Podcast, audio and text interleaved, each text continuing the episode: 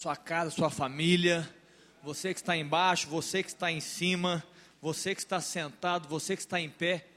É, tem lugar aqui, viu? Você está sentado, seja abençoado aí, eu estou vendo você no final. Irmãos, abra comigo a palavra do Senhor que está em Atos capítulo 2. Atos 2, eu quero ler um texto de Atos 2. Atos no capítulo 2, a maioria de vocês já conhece, tem certeza absoluta disso. É um texto que fala sobre a descida do Espírito Santo, aquele primeiro momento onde Deus né, encharcou o seu povo com a presença de Deus, uma promessa se cumprindo ali no dia de Pentecostes. E eu queria ler com você o texto que está no verso 14. Atos 2, verso 14. Eu peço perdão aos irmãos, nós estamos aí sem o reto projetor, né? Não, eu tenho, obrigado, Dani. Eles que não têm. A turma de trás tem, né? Quem está quem tá da, da coluna para cá, né? Não está vendo, mas é um problema técnico. Isso vai ser solucionado rapidamente. Mas eu peço perdão por isso, né? Infelizmente, eu também gosto quando eu vejo as letras. Leia comigo então Atos capítulo 2, do verso 14, fala: Então se levantou Pedro, depois que o Espírito foi derramado ali, né, eles começaram a falar em outras línguas. E erguendo a voz, advertiu-os nesses termos: Varões judeus e todos os habitantes de Jerusalém, tomai conhecimento disto e atentai nas minhas palavras. Estes homens não estão embriagados, como vide, vim dispensando, sendo esta a terceira hora do dia, às nove horas da manhã. Mas o que ocorre é o que foi dito por intermédio do profeta Joel no verso 17: Acontecerá nos últimos dias, diz o Senhor, que derramarei do meu espírito sobre toda a carne. Vossos filhos e vossas filhas profetizarão, vossos jovens terão visões e sonharão os vossos velhos. Amém, queridos? É muito intenso, não é? Esse texto é muito intenso, esse texto é muito forte. É, eu lendo esse texto, eu entendo que Deus não está de brincadeira. Quando Deus quer fazer algo, Ele faz por completo. Ele quer tomar a minha vida, querida, Ele quer tomar a sua vida por completo, está me entendendo? Ele quer tomar por completo. Esse texto, ele poderia ter, ele tem várias formas de você, né, é, não somente interpretar, mas de você fazer alusões a ele. E eu queria fazer algumas aqui nessa manhã, para que você pudesse sair daqui refletindo sobre a sua história, a sua vida, o que você tem sido diante de Deus, quão intenso é, você tem sido em relação a Deus, mas certamente muito mais do que isso, quanto, quão intenso Deus tem sido dentro de você e através de você, amém? Estamos juntos aqui. Olha que interessante, esse texto fala que é, o Espírito primeiro, depois daqui a pouco eu vou falar sobre as gerações, mas eu queria falar primeiro sobre o efeito do Espírito Santo na vida das pessoas. Olha que intenso, esse texto está dizendo que quando o Espírito de Deus é derramado, a pessoa de Deus, ela, ela vai sendo liberada ali no coração do homem, no interior do homem, ele atinge o homem por completo, ele mexe nas estruturas do homem, nas estruturas da mulher. Aqui, primeira estrutura, ele fala que os jovens vão profetizar, os filhos vão profetizar. Ou seja, o Espírito Santo ele quer sim atuar naquilo que você diz. Quem profetiza, profetiza pela palavra que diz, pela boca, pelo som que sai da sua boca. Então, olha só: um homem cheio do Espírito Santo, uma mulher cheia do Espírito Santo, ele acaba por declarar as grandezas de Deus. Isso faz parte de um homem cheio de Deus, uma mulher cheia de Deus. Ele declara as grandezas de Deus. E aí é um grande zelo. Qual o zelo, irmão? O zelo de nós não usarmos a nossa boca de forma leviana, porque não é isso que Deus quer de nós. O texto Tiago, capítulo 3, há um texto forte que ele fala que não pode ser assim, não pode ser assim. Da mesma fonte, não pode jorrar água doce e água amargosa. Ou seja, a minha boca, sua boca, ela deve estar submissa à presença do Espírito Santo dentro de você, você está me entendendo? Para que ele possa usar a sua boca, ele possa curar os seus lábios, ele possa sarar o que diz você para que a sua boca só libere coisas doces e não amargosas, para que a, a, crítica não seja presente quando você abre a sua boca, para que você seja abençoador e não amaldiçoador. O texto fala que da boca podem proceder bênção e maldição. Mas nós, queridos, somos chamados para liberar bênção e não maldição. Jamais, não maldição. Nossa palavra tem que ser uma palavra de bênção, que abençoa, que encontra o coração das pessoas, que atinge A, o Senhor falando da sua própria palavra, ele fala: "A minha palavra não voltará para mim vazia, mas ela vai cumprir o propósito para que ela foi estabelecida". Ou seja, queridos, nós somos representantes de Deus. A nossa palavra deve cumprir o propósito pelo qual ela saiu da nossa boca. Quando o Espírito te, te libera, te age dentro de você e, e te atinge para liberar uma palavra, essa palavra ela vai cumprir o que Deus quer que ela cumpra, está me entendendo? Então você deve zelar pela sua palavra, pela sua boca, pela sua língua. O Senhor quer governar isso no seu coração, no, no, no seu corpo. O texto de Tiago 3 também, ele faz uma comparação entre a língua e o leme de um navio. Você já viu o leme de um navio? É uma pecinha pequenininha assim, ou grande, dependendo do, do barco, né? E, mas ele é muito menor comparativamente ao barco ou ao navio. E o texto fala em Tiago capítulo 3 que, mesmo sendo tão pequeno, ele guia o navio. Sabe o que esse texto está falando? Que você vai ser guiado pelo que sai da sua boca. Se as suas palavras são, são de bênção, elas vão te abençoar e elas vão te abençoar na sua caminhada. Se é, o que sai da sua boca não é bênção, não vai te abençoar, vai fazer mal a você mesmo. A gente, a gente muitas vezes é, é, age equivocado, né? A gente age equivocado, a gente acha que a palavra que sai da nossa boca ela vai machucar os outros. Não. A palavra que sai da sua boca, se é uma palavra de morte, ela machuca os outros, mas machuca você também.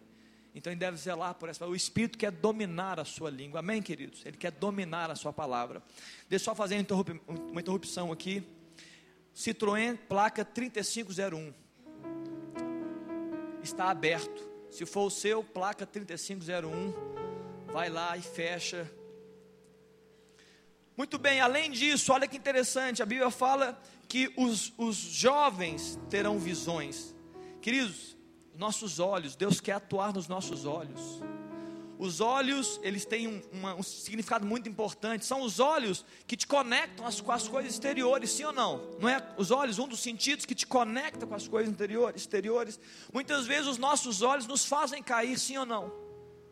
Muitas vezes o que nós vemos nos faz, machuca os nossos olhos, nos afligem nos, nos fazem pecar diante do Senhor são os nossos olhos. A Bíblia fala que o Espírito sendo derramado, ele vai atuar também nos olhos, ele vai ampliar a visão, ele vai dar uma visão nova, uma visão de Deus. Nós precisamos aprender a ver com os olhos de Deus, amém ou não? É assim que funciona. Você precisa abrir seu coração para que o Espírito te ensine, te ajude a ver as coisas na maneira de Deus. E não somente as coisas, muito mais importante que as coisas, nós precisamos aprender a ver as pessoas com os olhos de Deus. Porque certamente quando nós vermos as pessoas com os olhos de Deus, nós seremos mais amáveis, nós seremos mais graciosos, nós seremos mais misericordiosos, nós seremos mais gentis porque nós veremos com os olhos de Deus, mas muito mais do que olhar as pessoas, Deus ele vai ampliando a nossa visão e ele alarga a nossa mente sobre aquilo que ele pode fazer. Deus, Deus tem capacidade de nos fazer ver as grandezas dele, aquilo que ele deseja realizar. É isso, é Deus atuando nos nossos olhos, nossa visão. Você muitas vezes está vivendo tantas dificuldades na sua história, na sua família, né, no seu trabalho. Nós precisamos que o Espírito Santo nos dê uma visão nova a respeito daquilo que nós temos vivendo. Sim ou não?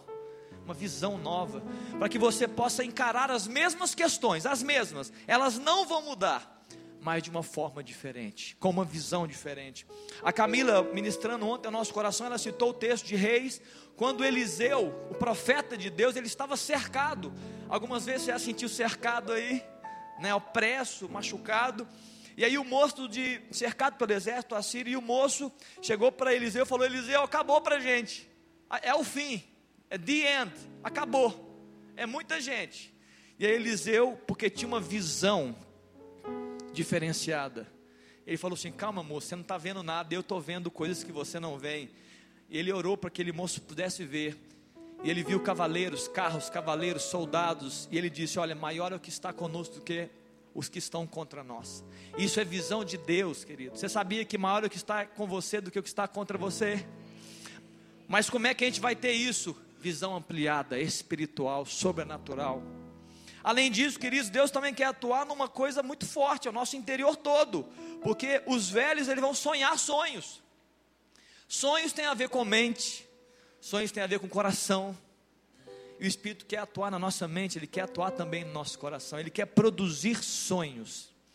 Muitas vezes as mazelas da vida e as dificuldades que nós temos nos, nos impedem de sonhar, sim ou não? Nós tornamos pessoas meio que no automático. Tem alguém aqui no automático? Você levanta, acorda, alimenta, vai para o trabalho, volta, levanta, vai para a escola, vai para a faculdade, não sei para onde você vai, cuida dos filhos, cuida do marido. Você está no automático, você nem sonha mais, você nem vislumbra mais, você nem sorri mais.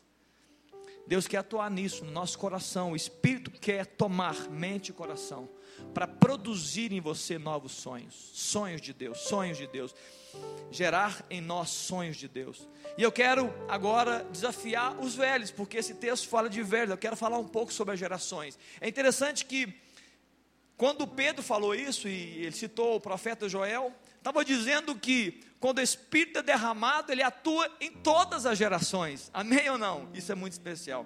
O pastor Henrique citou as crianças quando ele estava aqui. E nós queremos citar que todas as gerações sejam atingidas pelo mesmo Espírito. Essa é a nossa fé. Eu cheguei para a juventude, eu, eu, tenho, eu estou pastoreando a juventude, estou ali sendo um facilitador deles. E aí eu acho que foi no primeiro culto de janeiro, não sei. Eu citei o, eu citei o texto de Ezequiel, quando fala dos rios de Deus, que Ezequiel teve uma visão, e uma visão do trono de Deus, e de, de águas que saíam do trono e águas que ele, o, o anjo ia medindo, né? O, o, anjo do Senhor ia medindo por cordéis e, e águas estavam ali lá no tornozelo, águas nos calcanhares, águas nos joelhos, ele caminhava mais, água nos lombos, caminhava mais, águas que subiam, é, que passavam a cabeça, ou seja, águas profundas. E o que eu disse, irmãos, para eles, e eu quero dizer para todos vocês: não tem graça a gente estar em águas diferentes um do outro, não tem graça. Imagina você numa água lá nadando em águas profundas e vendo o seu irmão em águas rasas. Não. Eu disse para a juventude: olha, nós vamos todos juntos, amém? Nós vamos todos juntos, nós vamos crescendo. Nós queremos caminhar igual uma praia, de mão dada, né? Vamos andando e deixa, Deus, deixa as águas de Deus banhar a nossa vida, deixa o Espírito gerar vida no nosso interior. Mas ninguém pode correr na frente de ninguém, nós vamos juntos, igreja, vamos juntos. Não somente nós com o nosso amigo da minha geração, mas com todas as gerações. Eu tenho orado, queridos, para que o mesmo Espírito seja liberado sobre crianças, sobre jovens, sobre os adultos e sobre os velhos. De manhã nós temos orado, o mesmo Espírito. Em Efésios, no capítulo 4, é um texto tão forte. Efésios, capítulo 4, no verso 1 fala: Rogo-vos, pois eu, o prisioneiro do Senhor, Paulo dizendo: Que andei de modo digno da vossa vocação, que foste chamados, com toda a humildade, mansidão, com longanimidade, suportando-vos uns aos outros em amor esforçando-vos diligentemente por preservar a, a unidade do Espírito no vínculo da paz, há somente um corpo, um Espírito, como também foi chamado numa só esperança da vossa vocação, há um só Senhor, uma só fé, um só batismo. Repita comigo: há um só Senhor, uma só fé, um só batismo um só Deus e Pai de todos, o qual é sobre todos, age por meio de, todos e está em todos. Amém, querido? Você pode dar um glória a Deus? É, é assim que vai funcionar a igreja. Se não for assim, não funciona. As coisas de Deus só funcionam na unidade. As gerações desconectadas, os, os, os, jovens que criticam os velhos, os velhos criticam os jovens, essa desunidade, ela não gera vida, ela só gera morte no nosso meio. No Salmo 103 é um outro texto que para mim é muito poderoso, ele é especial. O verso 1 fala: oh, quão bom e quão agradável que os irmãos vivem em quê? Em união.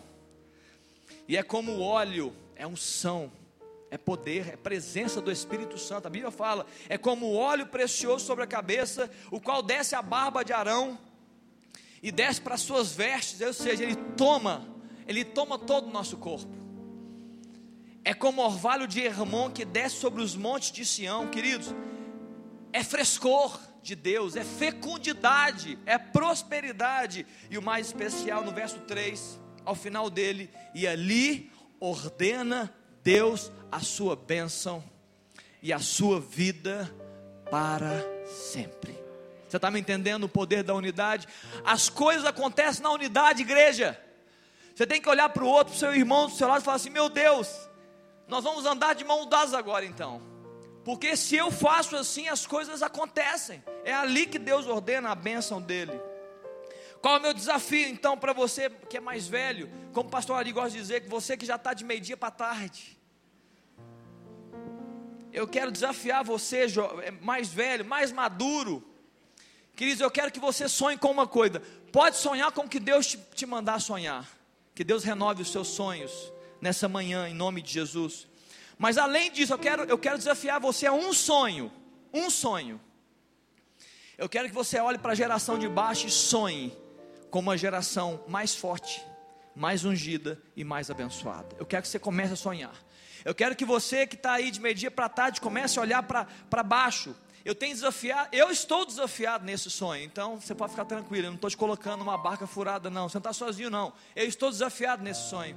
Eu estou olhando para a geração que está chegando, e eu quero ser um facilitador dessa geração, e eu quero ser um abençoador dessa geração. Eu quero, eu quero fazer como eu fiz com a Rebeca.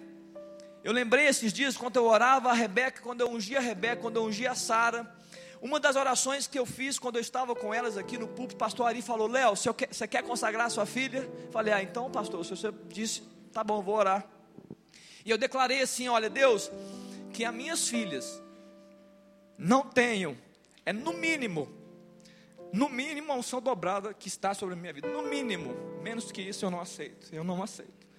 Eu quero, eu quero que a geração que vem, que os filhos que nasçam, eles sejam recebidos, eles sejam abençoados. Queridos, sabe o que acontece quando nós não entendemos que está nascendo? Nós matamos que está nascendo. Faraó não entendeu que estava nascendo. Ele mandou matar os meninos até dois anos. Moisés foi guardado por Deus. Quando Herodes também não entendendo que estava nascendo, a vida de Deus estava nascendo e mandou matar. Jesus foi protegido. Queridos, nós não podemos ser aqueles que matam o que está nascendo, nós temos que ser abençoadores dos que, dos que estão nascendo. Tem muitos jovens aqui hoje no nosso meio, estou vendo. Tem muitas crianças aqui, queridos, seja um abençoador. Eu quero desafiar você. Sonhe com uma geração que vai, que vai vir, que já chegou, mas vai virar mais forte, mais relevante, mais atuante mais cheia do Espírito do que a nossa geração. Pois bem, mas o desafio é grande, porque nós temos que fazer escolhas. Esse texto fala que nós Deus derramaria do seu Espírito sobre toda a carne e as coisas vão acontecer. Talvez você olhe para mim e fale assim: esse pastor está falando de, de tantas coisas, mas eu, a minha vida está tão difícil. Eu estou com tanta dificuldade, eu tenho tantos pecados, eu tenho tantas ah, eu, eu, uso a minha boca tão mal, eu, eu, eu, meu, meus olhos não são bons, como diz em Lucas capítulo, Lucas capítulo, capítulo 11, a Bíblia fala, se os seus olhos forem bons, todo o seu corpo será iluminado. Então, Léo, minha mente, minha mente pensa tudo eh, que você imagina, e, e muitas coisas ruins, a meu coração ele, ele se inflama com paixões do mundo, queridos, não se preocupe, esse texto é tão especial que a Bíblia fala que o Espírito de Deus seria derramado sobre toda a carne. É sobre a carne mesmo que Deus quer atuar. Ele não está preocupado em perfeição. Na verdade, ele já sabe que Ele é a perfeição. Ele quer atuar na carne, é na sua e na minha. Não se preocupe com o estado da sua história, se preocupe em entregar a sua história, entregar o que você é, o que você pensa, o que você sente, o que você vê, o que você fala, entrega para Ele. Ele quer atuar na sua carne mesmo. Pode ficar em paz aí. Só não deixe de fazer isso. Em Gênesis capítulo 11, aqueles homens na Torre de Babel, eles estavam desejando algo. Como está no texto, capítulo 11, eles falam que eles decidiram, eles estavam reunidos, muito unidos, unânimes. Assim como eu quero que sejamos unânimes, mas para fazer as coisas certas, não para fazer as coisas erradas. Eles estavam ali unânimes. E no verso 3 fala: E disseram uns aos outros: Vinde, façamos tijolos e queimemos-los bem. Os tijolos serviram de, serviram de pedra e o betume de argamassa. Escute. Vinde, edifiquemos para nós uma cidade e um, uma torre, cujo topo chega até os céus, e tornemos célebre o nosso nome. Queridos, é, é, é, nós estamos num tempo de ser e há um desafio. Aqueles, aqueles homens queriam construir uma cidade, uma torre para transformar o seu nome em célebre. Eles queriam exaltação do próprio nome. E esse é, é o desafio da história sua, da minha história. Quem você quer tornar célebre o nome? O seu ou o de Deus? O desafio seu e o meu desafio, como homem de Deus, como mulher de Deus, é: o que você quer construir e edificar? Você quer construir torres ou você quer construir altares? Hein? Pergunta para a pessoa que está falando: você quer construir torres ou altares? Pergunta para a pessoa: você quer construir torres ou altares?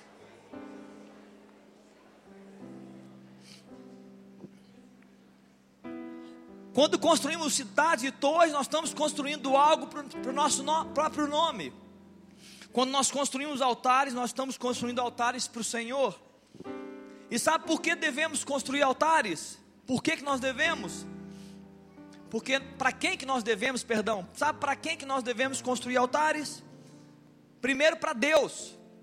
E segundo para você mesmo. Nós temos que construir altares porque nós faremos para Ele, mas nós seremos isso, nós seremos aqueles que estarão nos altares entregando. Em Romanos capítulo 12 fala: Rogo-vos, pois, irmãos, que apresenteis os vossos corpos como o que? Sacrifício vivo, santo e agradável, que é o vosso culto racional.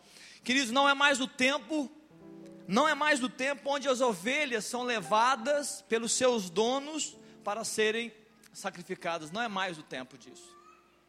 Jesus, escuta que você vai agora cair da sua cadeira, se você tiver aí, senta direitinho. Queridos, Jesus instaurou, Jesus introduziu um novo tempo. Sabe qual foi o tempo que Jesus introduziu?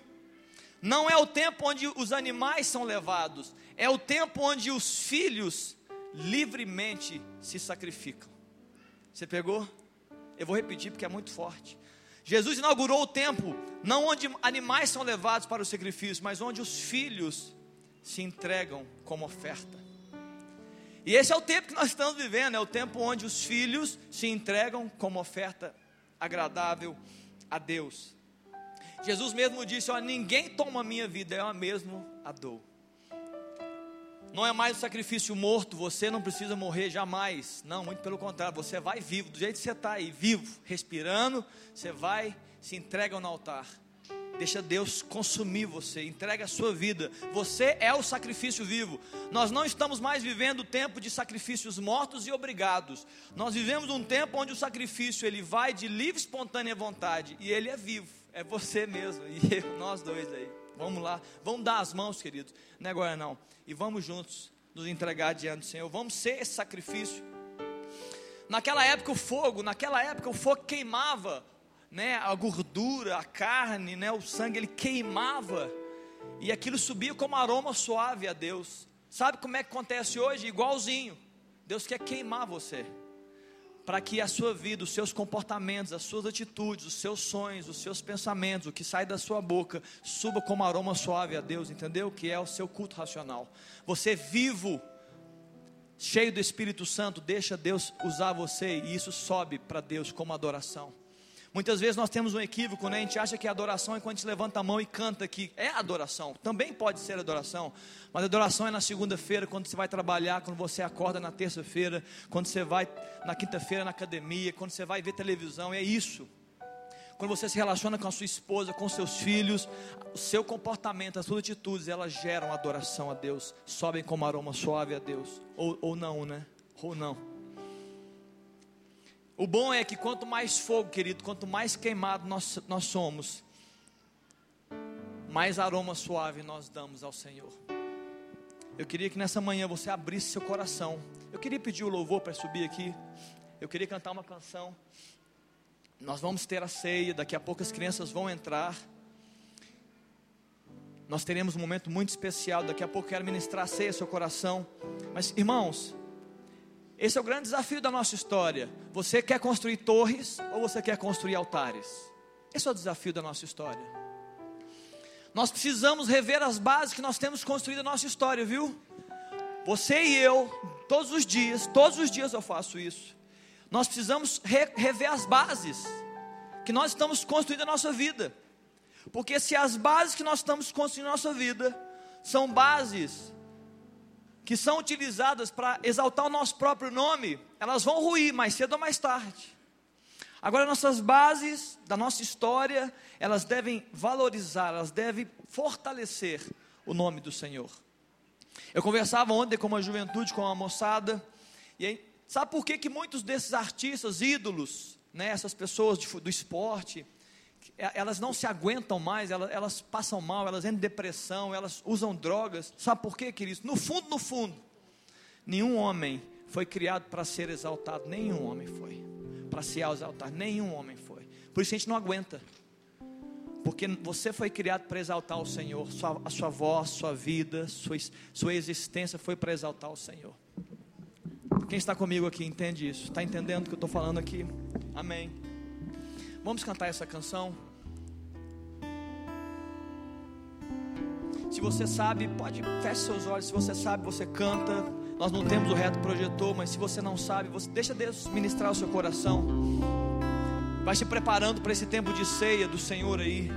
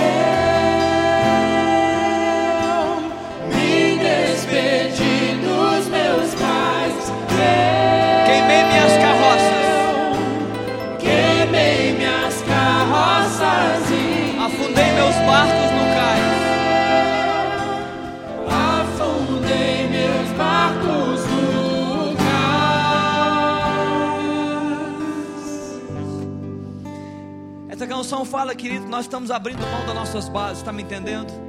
Se você é de Deus, não existe mais meu. Se você decidiu andar com Deus, não existe mais meu, existe dele. Está me entendendo que não existe mais seu, existe dele. Se você entregou a sua vida para Deus, é você dele. Então você entrar no altar, querido, é consequência normal. Vai para o altar, se entrega, deixa ser queimado por Deus, deixa Deus tomar a sua vida, deixa Deus glorificar o nome dele através da sua vida. É assim que funciona. Abra mão então, se despede mesmo das coisas. Não tenha meus na sua história, não tenha meus, é, é meu, é posse, isso é meu. Não, não, queridos. Tudo que você tem é de Deus, sua história é de Deus, sua vida é de Deus.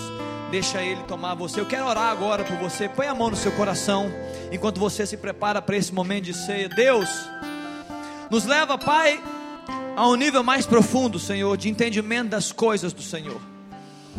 Ó Deus, fertiliza, Pai, com o teu espírito nosso coração Ó Deus, porque para que a semente da tua palavra liberada ela gere frutos sem medida, frutos sem medida, Pai. Ó Deus, tira de nós, ó Pai, a, a, as nuvens que nos atrapalham ver, ó Deus, as tuas grandezas. Ó Deus, tira os obstáculos da nossa voz, da nossa boca, ó Deus, que nos inibem a declarar as suas grandezas e profetizar. Ó oh Deus, reaviva, Deus, pelo teu espírito, a nossa mente, o nosso coração, para que os teus sonhos, ó oh Deus, sejam gerados, regerados, regenerados na nossa vida. Ó oh Deus, nos atrai ao Senhor, Deus, para viver experiências fortes, Deus, fortes e novas com o Senhor. Ó Deus, nós não queremos, ó Deus, Nós não queremos uma panela, nós não queremos um ou outro, queremos, Deus, unidade no meio da tua igreja. Ó Deus, que a mesma unção que atinja as crianças, ó Deus, atinja os adultos, atinja os velhos, ó Deus, resvale nos jovens. Ó Deus, que quando os filhos e as filhas profetizarem as grandezas, ó Deus, ativam, que isso ative os velhos a sonharem com a nova geração que está chegando.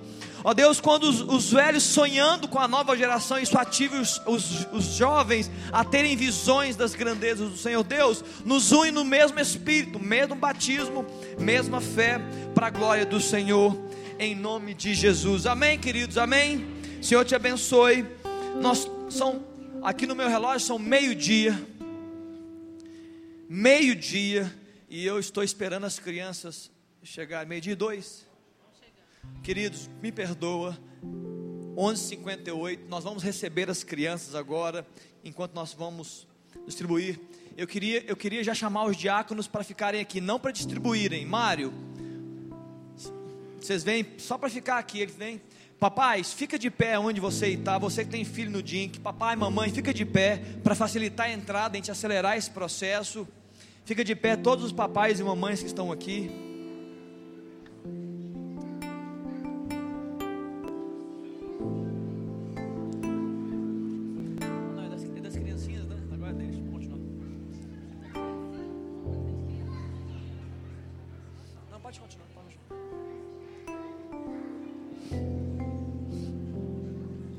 Papais, recebam seus filhos e abençoem eles. Olá, que bom que vocês vieram.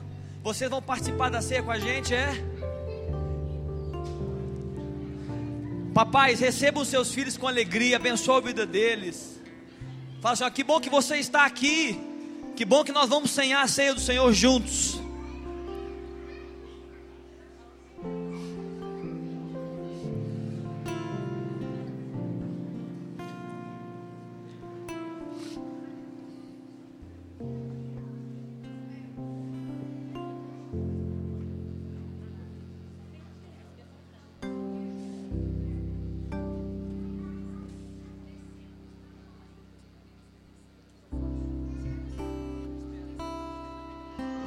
Irmãos, vamos esperar todos se assentarem, viu? Pode ficar em pé, papai. Enquanto a filhote não chegar, você fica em pé, não vai atrapalhar, não. Esse burburinho, queridos, ele não pode atrapalhar, ele tem que gerar alegria em nosso coração, esse burburinho. Deixa as crianças fazer barulho mesmo, é isso mesmo. Você, tá, você não fez, não, né? Quando você, era quando você era jovem, você não fazia barulho, não. Você andava direitinho. Olha lá, tem uma saltitante ali, parece uma serelepe. Deixa pular mesmo. Deixa pular, gente. Pode pular à vontade, queridos. As crianças, elas têm que adentrar os nossos ambientes e se sentirem bem dos nossos ambientes. Sabe por quê? Para que quando elas se tornarem velhas, elas falem: esse ambiente me atrai. As crianças podem chegar. Tá vendo? Alegria, olha, correndo, já entra correndo para abraço. Isso, olha, para confusão. É isso aí, queridos. Isso é de Deus.